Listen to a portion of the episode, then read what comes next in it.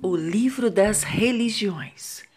Cada um a seu modo, todas as religiões exaltam a compaixão e a fraternidade universal, a sinceridade e a honestidade, a humildade e a mansidão, valores incontestáveis que ninguém quer ver desaparecer.